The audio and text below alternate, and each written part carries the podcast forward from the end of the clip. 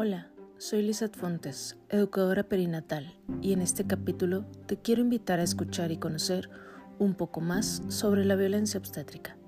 De seguro, en muchas ocasiones has tenido la oportunidad de ver algún caso de violencia obstétrica, ya sea la historia de una amiga, un conocido o simplemente por el televisor.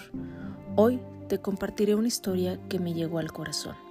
Esta historia representa a muchas mujeres en el mundo que han tenido la fortuna de concebir pensando que en esta etapa solo encontrarían felicidad, sin imaginar que el proceso de su parto se volvería un recuerdo que ellas de su mente quisieran borrar.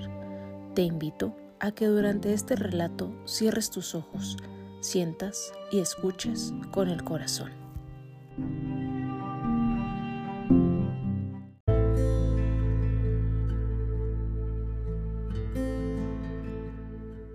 Esta historia no tiene un nombre en específico, no tiene nivel educativo, porque la protagonista puede ser tu amiga, tu hermana, tu esposa o incluso puede ser tú.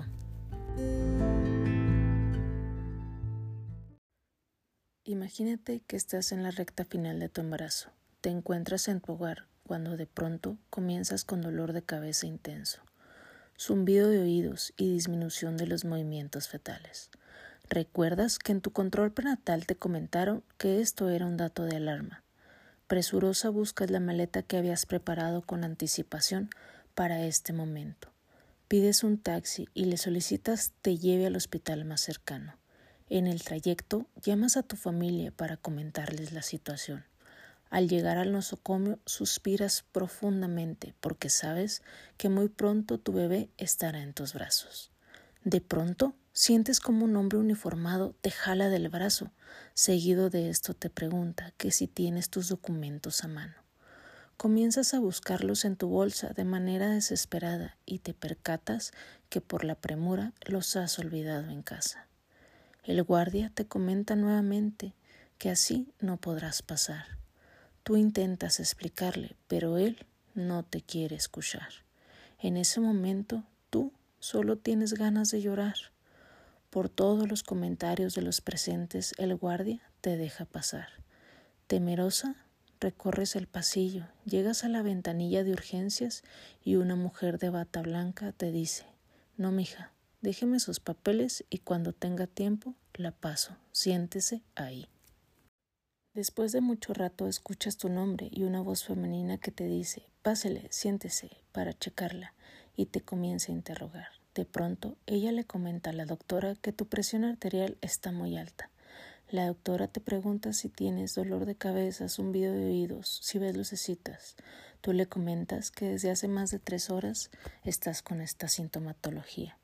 La doctora comienza a cuestionarte de manera molesta y en un tono ofensivo, que por qué has tardado tanto para llegar al área de urgencias, que si acaso te quieres morir y para colmo has llegado justo en el enlace de turno que tal vez ya no esté ningún especialista para poderte atender y que es urgente pasarte a cesárea. Y tú, en medio de la sala sin comprender nada, pero decides seguir sus instrucciones a pesar de que esta situación te hace sentir muy angustiada y confusa, porque ninguno de los presentes te ha tomado la molestia de explicar el diagnóstico y las intervenciones que realizarán para mejorar tu estado de salud. En tu mente solo intentas calmarte y pensar que tal vez esto solo sería un mal sueño del que estás por despertar. Basta, es aquí donde decido parar esta historia, y no porque algo cambie, sino porque este patrón se repite con el ginecólogo, la enfermera, la cocinera, la afanadora, el camillero, el laboratorista y el pediatra. Porque en la atención de la paciente obstétrica estamos incluidos todos, pero así como yo paré la historia, tú, profesional de la salud, también puedes hacerlo con tus acciones, tus conocimientos, tu actitud y tu empatía.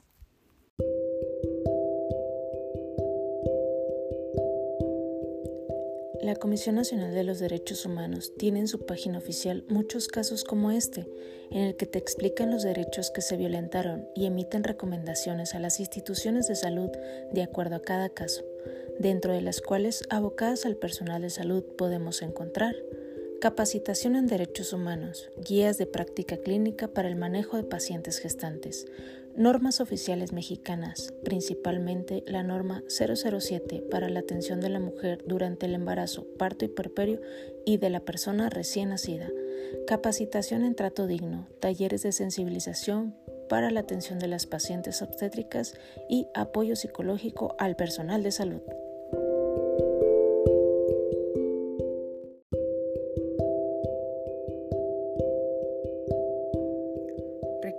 Que la violencia obstétrica es institucional y de género, en donde la CNDH dice que los tres derechos humanos más transgredidos son el derecho a la vida, el derecho a la vida libre de violencia y derecho a la protección de la salud.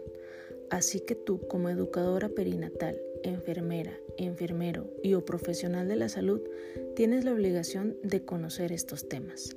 Tus amigas y educadoras perinatales, Loida, Arcedalia y Lisette, te invitamos a seguir descubriendo de nuestra mano acciones para lograr una atención obstétrica libre de violencia.